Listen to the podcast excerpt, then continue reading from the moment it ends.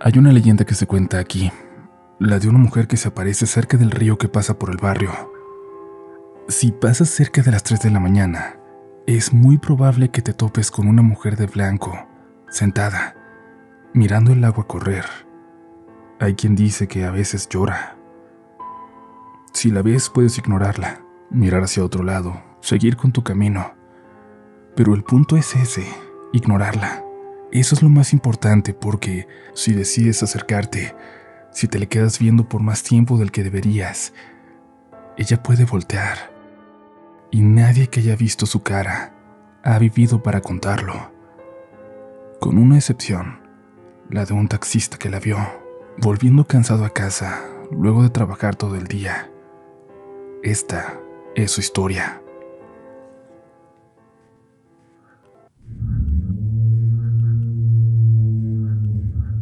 Muy buenas noches comunidad, les agradecemos de nueva cuenta dejarnos llegar hasta ustedes para compartirles las historias más aterradoras, más interesantes que habitan las calles de México y toda Latinoamérica. La historia que tenemos preparada para ustedes el día de hoy es muy especial. Creo que sin temor a equivocarme, nunca habíamos escuchado una parecida. Y si ustedes son propensos a sugestionarse, quizás es momento de buscar un episodio de otro programa algo que les deje dormir tranquilos. Pero si deciden avanzar, ya no nos hacemos responsables. Es tu responsabilidad si hoy no puedes dormir, si hoy tienes pesadillas y sobre todo, si tú terminas siendo el siguiente protagonista de relatos de la noche. La historia que quiero contarles es la de mi padre. Me atrevo a hacerlo con su permiso y también convencido de que es una historia muy extraña, que vale la pena contarse. Una historia como la que yo no había escuchado nada antes, y que toca incluso por un momento una leyenda bastante popular entre los taxistas de la zona, aquí en Celaya, Guanajuato, o al menos creo que la toca. Para llegar a esa historia debo iniciar desde antes de que creyéramos en fantasmas. No éramos escépticos, pero uno siempre cree hasta cierto punto cuando nunca ha visto nada cuando nunca ha sufrido nada. Yo era niño, claro. Creía, entre comillas. Me daban miedo las historias que nos contaban otros niños en la calle o en las reuniones familiares, pero nunca le tuve un miedo real a los fantasmas. Si no tienes miedo, supongo que es porque no crees del todo, porque nunca te has topado de frente con uno. Yo tenía 10 años y mi hermana 13. Solo vivíamos al cuidado de mi papá, pues mamá había muerto dos años atrás. Fue difícil, pero logramos adaptarnos a esa nueva forma de convivir. Mi mamá fue una mujer dedicada al hogar por completo. Dedicó su vida entera a cuidarnos y hacer todo más fácil para nosotros. Y de pronto, de la nada, una tarde simplemente ya no estuvo ahí. Su muerte repentina nos cambió para siempre, y sin tiempo siquiera de llorar lo suficiente, tuvimos que arreglarnos, adaptarnos para seguir.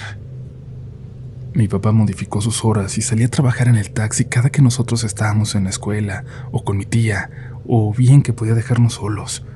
Modificó sus horarios para no afectarnos y trabajaba a ratos prácticamente todo el día para que nos siguiera alcanzando. Nosotros tuvimos la oportunidad de llevar el duelo de la muerte de mamá con el paso de los meses, pero creo que mi papá nunca tuvo el tiempo de llorar lo suficiente, de llorar como se debe. El pobre se concentró en trabajar, en cambiar lo necesario, en que no nos faltara nada, incluido un tiempo con él. Todos los días buscaba un momento para platicar con nosotros, para comer a nuestro lado o simplemente para ver la televisión todos juntos, en silencio. Es por eso que a pesar de que no le gustaba, empezó a trabajar varias horas de madrugada. Cuando nos daba de cenar y nos dormíamos, él se iba a dar unas vueltas más. Desde la muerte de mamá, mi papá había cambiado por completo. Dejó de ser el taxista simpático que hace reír hasta los pasajeros más serios, para convertirse en uno de esos que no dice palabra alguna en todo el camino. No sé si esto tenga sentido, pero mi hermana y yo le llegamos a decir que su taxi se sentía triste, apenas al subirte. Era como si llevara con él la tristeza. Una noche tomó un último viaje antes de volver a casa unos chicos saliendo de una fiesta que le pidieron llevarlos a La Palma, una colonia a las afueras de la ciudad, y mi papá aceptó. Era un buen viaje para terminar la jornada y no quedaba tan lejos de nuestra casa. Le indicaron las calles porque no conocían bien la dirección y al llegar, los chicos parecían un poco confundidos, como si se hubieran equivocado en algún momento. Mi papá les decía que podían seguir buscando si no se querían bajar ahí, cuando de pronto los jóvenes salieron corriendo del taxi y antes de que mi papá pudiera reaccionar, ir tras ellos para hacerlos pagar, un hombre se acercó de su lado saliendo de la oscuridad. No parecía querer ocultar que tenía un arma fajada en la cintura. Le pidió 500 pesos prestados. No sacó su arma, no lo amenazó, pero casi se metió en el taxi, y mi papá supo que de su respuesta podía depender que la situación se tornara violenta, en un asalto como tal, o quedar ahí y perdiera lo que había sacado en el día. Por suerte quizás, justo acababa de cargar gasolina, y el tipo se dio cuenta de que no llegaba a los 500, así que se conformó con lo que mi papá traía. Te los debo, no se me olvida. Le dijo y desapareció en la oscuridad tan repentinamente como había aparecido. Y era inútil buscar una patrulla, pues no se los habían robado. Ni siquiera podía considerarse un asalto, aunque por supuesto que lo fue. Pero un policía, claro, le iba a decir que no había delito que perseguir, que él había decidido dárselos. Mientras reflexionaba triste por unos segundos, alcanzó a escuchar un chiflido como de burla que parecía salir de alguna casa alrededor, donde alguien había observado toda la escena. No le quedaba más que volver a casa e intentar descansar, pero a veces mi papá no podía con la tristeza. Y días como esos, sucesos como esos, lo hacían peor.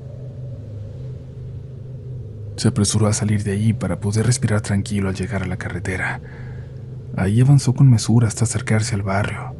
Condujo al lado del río para cortar camino por aquella calle de terracería totalmente solitaria, que era lo peor que podía pasar, que lo saltaran de nuevo. Ya no había nada que quitarle. Estaba oscuro. Los focos en las casas a lo lejos apenas se veían como puntitos amarillos en el negro de la noche.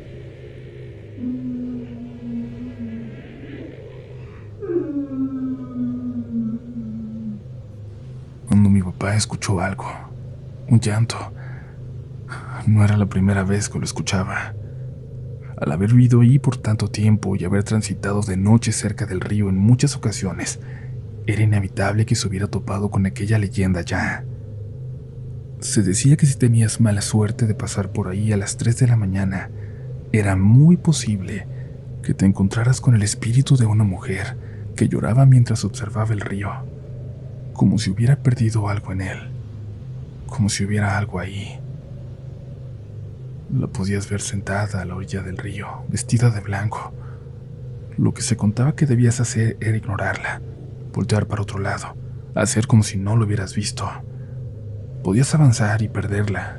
Nunca había seguido a nadie, pero por ningún motivo debías quedarte ahí.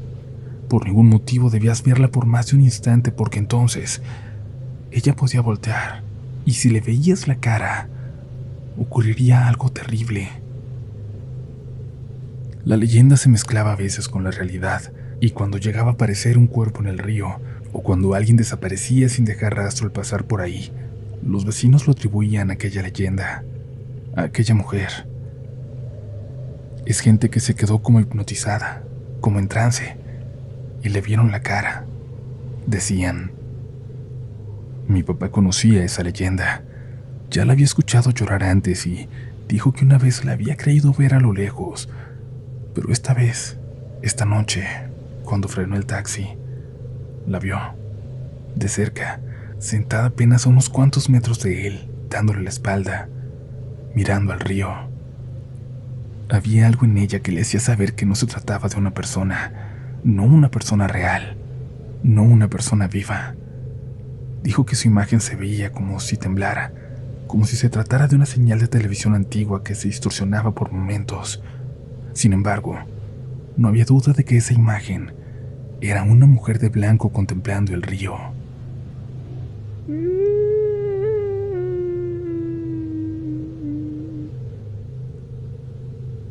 llanto se volvió a escuchar, y hubo algo en mi papá que le impidió reaccionar como hubiera hecho antes. Ese llanto lleno de tristeza, Lo sintió cercano. Fue un llanto lleno de dolor que recorría el río, que se metía por entre las casas, que hacía ladrar a los perros a lo lejos. Un llanto que le congeló por un momento hasta que, sin poder quitar su vista de encima, vio como aquella mujer empezaba a voltear lentamente hacia él. Su cabeza giraba aunque su cuerpo permanecía en la misma posición, dándole la espalda. Su rostro, su rostro era... Era una imagen que hizo que mi papá se olvidara por un momento de la tristeza. Y ahora, lo único que podía sentir era un horror terrible ante lo que estaba viendo. Aceleró por entre el camino de terracería sin importar los baches en los que iba cayendo el pobre taxi. Sus cosas empezaron a brincar, a caerse, tanto que su termo de café terminó entre sus pies y mi papá se detuvo para buscarlo, temiendo que fuera a quedar entre los pedales. Mientras estaba agachado, algo abrió la puerta de su taxi, la de atrás, del lado derecho. Mi papá tenía mucho miedo de levantarse, de ver quién era, quién se había subido, pero al final se armó de valor. Se levantó lentamente. Volteó.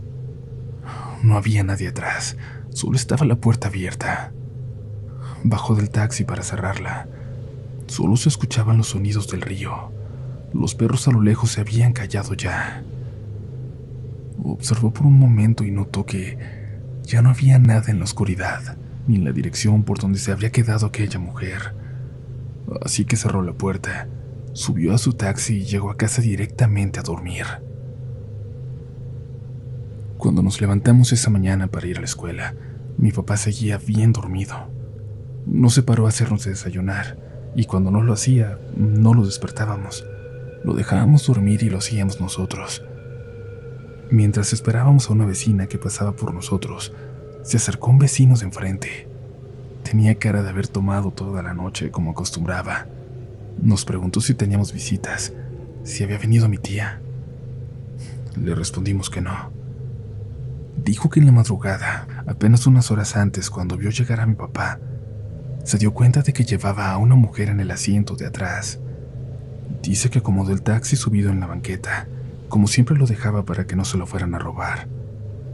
Y luego con toda la calma del mundo se metió, y la mujer que llevaba se quedó ahí, adentro del taxi. A él se le hizo raro, pero no dijo nada. Y después de un rato la mujer bajó del taxi y entró tranquilamente a nuestra casa. Por eso pensó que venía mi tía, a quien él conocía y tenía mucho sin saludar. Por supuesto que nosotros pensamos que se trataba de dichos de borrachos nada más. Era obvio que mi papá había llegado solo, pero en realidad no lo habíamos visto. Sin decir nada, mientras seguíamos esperando, mi hermana entró a la casa para revisar. Cuando salió de nuevo me dijo que eran puros cuentos del vecino, que todo estaba normal que no había nadie más en la casa. Pero recuerdo bien algo que pasó justo un poco más tarde, ese mismo día. Recuerdo salir de la primaria y caminar con mis amigos a casa como siempre. La mayoría de las veces pasaba las tardes en casa de uno de ellos, hasta que mi hermana salía de la secundaria. Pero ese día ellos iban a salir. Tenían una comida familiar en casa de su abuelita o algo así. Mi amigo me invitó. Me dijo que podía ir con ellos, pero le dije que no y preferí irme temprano a mi casa. No quería importunar. Cuando llegué noté desde que me acercaba que el taxi de mi papá seguía ahí, justo como lo dejó en la noche. Aún no había salido. Me preocupé y corrí hacia la casa. Cuando abrí la puerta, un frío terrible se sentía en ella y aunque las cosas no estaban tiradas y no había más desorden del que teníamos habitualmente en ese entonces, pude pude sentir, por llamarle de alguna manera, que alguien había estado moviendo todo. Fui a ver a mi papá. Estaba empapado en sudor y estaba hablando mientras dormía como si tuviera pesadillas. Me preocupé tanto que tuve que hablarle a una vecina para que lo viniera a revisar. Dijo que solo parecía estar enfermo como si un resfriado terrible lo hubiera atacado de repente. Lo cuidamos mucho. Intentamos que descansara ese y el día siguiente. Ahí nos contó lo que había pasado. El asalto, la aparición, Y por más que quisimos pensar que solo se trataba de su imaginación, no podíamos dejar de pensar en lo que nos había dicho el vecino, el vecino que lo vio llegar. Y eso, por supuesto, no se lo contamos a mi papá. A esto le siguieron una serie de eventos que poco a poco, a cuentagotas como iban llegando, no considerábamos como paranormales. Recuerdo, por ejemplo, que en una ocasión escuchamos que mi papá estaba hablando con alguien de madrugada. Mi hermana y yo dormíamos en la misma habitación y despertamos. La voz de mi papá era clara. Era como si estuviera al lado de nosotros porque nuestra casa era muy pequeña y porque en lugar de puerta había simplemente una cortina. Detrás de ella se veía la silueta de papá. Le pregunté a mi hermana si estaba despierta y me dijo que sí, que ella también estaba escuchando. Sin atreverme a abrir la cortina, le pregunté a mi papá desde ahí si todo estaba bien. Me dijo que sí, que nos durmiéramos, que todo estaría bien. Y yo me acuerdo que solo me volví a acostar, me tapé todo. Le pedí a mi hermana que hiciera lo mismo. Y yo no vi nada más esa noche, pero mi hermana me dijo después que desde donde ella estaba, a través de aquella cortina delgada, alcanzó a ver que mi papá estaba sentado en el comedor y del otro lado del salón, en la sala, en una esquina, creyó ver una silueta de blanco. Estaba demasiado oscuro, así que no pudo asegurar que fuera realmente una persona o simplemente una ilusión óptica, pero nos hizo quedarnos con la duda de qué fue lo que realmente pasó esa noche. Luego la gente empezó a decir que en la casa vivía alguien más. Se contaron chismes como que una tía que antes vivió ahí se había mudado con nosotros, pero había tenido un accidente horrible que le desfiguró la cara, que por eso no salía de la casa, que por eso solo algunos niños desafortunados la habían visto en las noches asomándose por las ventanas, mostrando su cara. Hubo quien dijo que mi papá se había vuelto a casar, pero que se había vuelto tan paranoico por el accidente de mamá que a su nueva pareja no le permitía poner un pie fuera de la casa. Fueron varios también los que nos dijeron que vieron a mi papá regresar a la casa por las noches, llevando a alguien consigo. Lo extraño es que era una mujer que viajaba en el asiento de los pasajeros, en la parte de atrás. Se preguntaban por qué llevaría a un pasajero a su casa. Hasta ese punto, como les dije al principio, yo había logrado ignorar aquellos detalles. Seguía intentando dormir tranquilo. Seguía andando oscuras por mi casa sin ningún problema. Seguía creyendo, pero sin creer realmente en fantasmas. Faltaba mi encuentro con lo paranormal. Ya tenía yo 16 años y había aprendido de cierta forma a convivir con estas situaciones.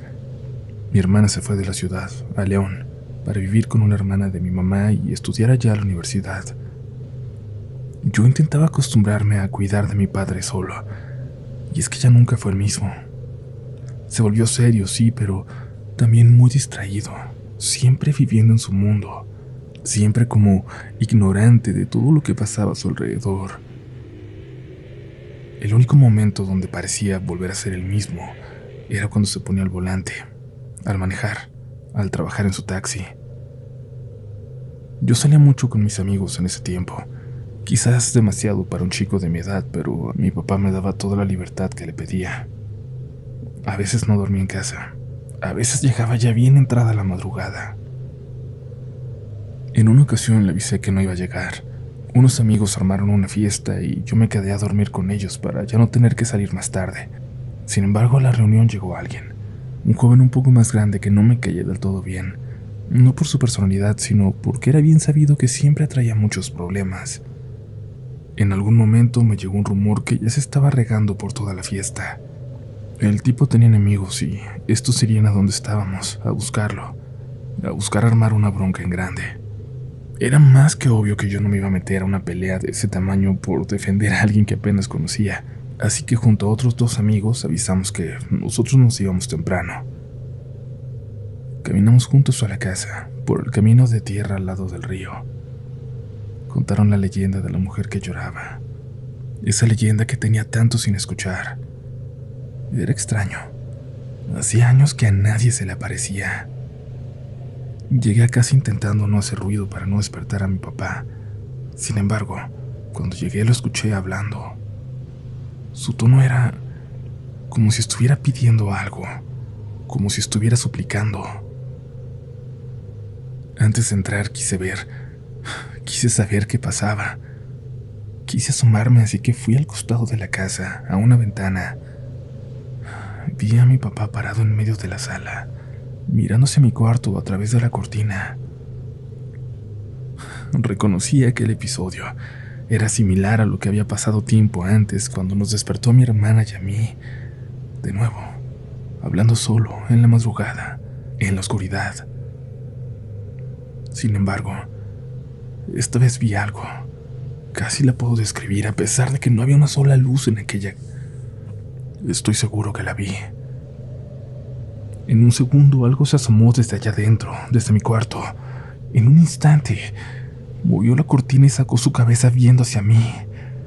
Mi papá volteó en ese momento hacia la ventana. No supe qué hacer y fui a la entrada de la casa. Mi papá salió y me preguntó si estaba bien.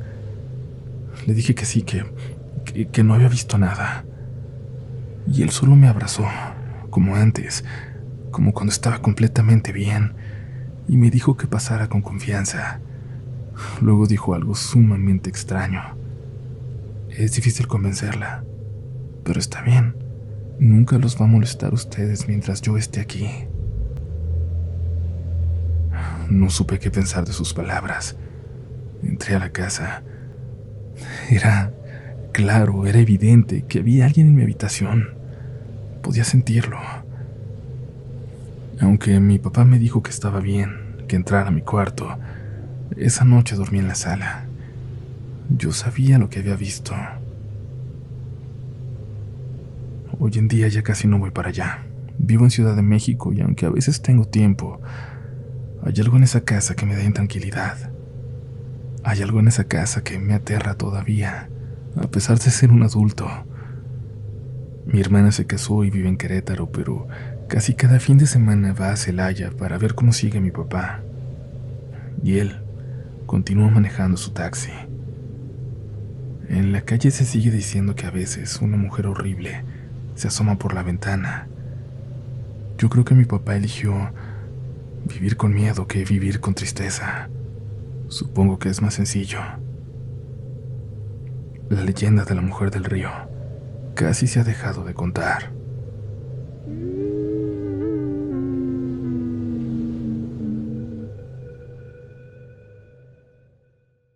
Step into the world of power, loyalty, and luck. I'm gonna make him an offer he can't refuse. With family, cannolis, and spins mean everything. Now, you wanna get mixed up in the family business. Introducing The Godfather at ChumbaCasino.com. Test your luck in the shadowy world of the Godfather slot. Someday, I will call upon you to do a service for me. Play the Godfather, now at Chumpacasino.com. Welcome to the family. No purchase necessary. VGW Group. Void where prohibited by law. 18 plus. Terms and conditions apply.